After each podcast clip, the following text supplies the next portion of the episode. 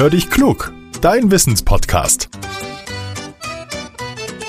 Mit Judith und Olaf.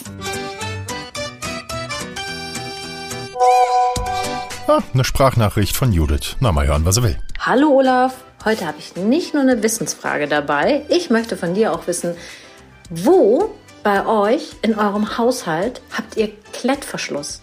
Na, was fällt dir ein? Ja, und außerdem, wer hat den eigentlich erfunden? Weißt du die Antwort? Hallo Judith. Ja, du, guck mal, hier an meinem Schreibtisch habe ich das hier, das ist ein Kabelbinder, mit dem ich meine Kabel von meinem Computer zusammenbinde. Da habe ich einen Klettverschluss, dann habe ich am Rucksack einen, lass mich überlegen. Die Schuhe von unseren zwei kleinen Jungs, die haben Klettverschluss und am Kinderwagen war auch noch irgendwo ein Klettverschluss. Also überall.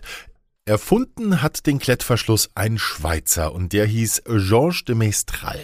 1941 hat der eine Beobachtung gemacht, die ihn hat stutzig werden lassen. Und zwar war er mit seinem Hund auf der Jagd und als er nach Hause gekommen ist, da waren an der Hose die Teile einer Pflanze und auch sein Hund hatte die im Fell. Diese Kletten ließen sich nur schlecht entfernen und von da an tüftelte er an einem Verschluss, der den Pflanzen ähnlich war. Er hat sich das mal unter dem Mikroskop angeguckt und gesehen, dass die Früchte der Pflanze kleine Widerhaken haben. Mit genug Kraft aber lassen die sich ablösen, wenn die Klette irgendwo festhängt, so wie von seiner Hose oder aus dem Fell seines Hundes. Als der Klettverschluss entwickelt war, hatte der Schweizer erstmal gar keinen Erfolg damit. Firmen, die Kleidung herstellten, wollten die Erfindung nicht haben. Die haben den Nutzen darin offenbar nicht erkannt. Dann aber kam der Durchbruch, denn der Klettverschluss wurde von der amerikanischen Weltraumbehörde NASA eingesetzt. Die fand diese Technik sehr nützlich, denn so ließen sich Gegenstände zum Beispiel befestigen. Der Klettverschluss flog dann schließlich sogar mit zum Mond. Heute kann der Klettverschluss mit dafür sorgen, dass die Teller von Astronauten im All wegen der Schwerelosigkeit nicht umherschweben. Jetzt frage ich mich nur, was machen die mit dem Essen? Georges de Mestral nannte seine Erfindung Velcro. Darin stecken zwei Wörter, nämlich Velour und Crochet. Velour, das bedeutet Samt und Crochet steht für Häkchen. Damit ist ausgedrückt, was den Klettverschluss ausmacht. Eine feine und weiche Seite trifft auf eine Seite mit Widerhaken.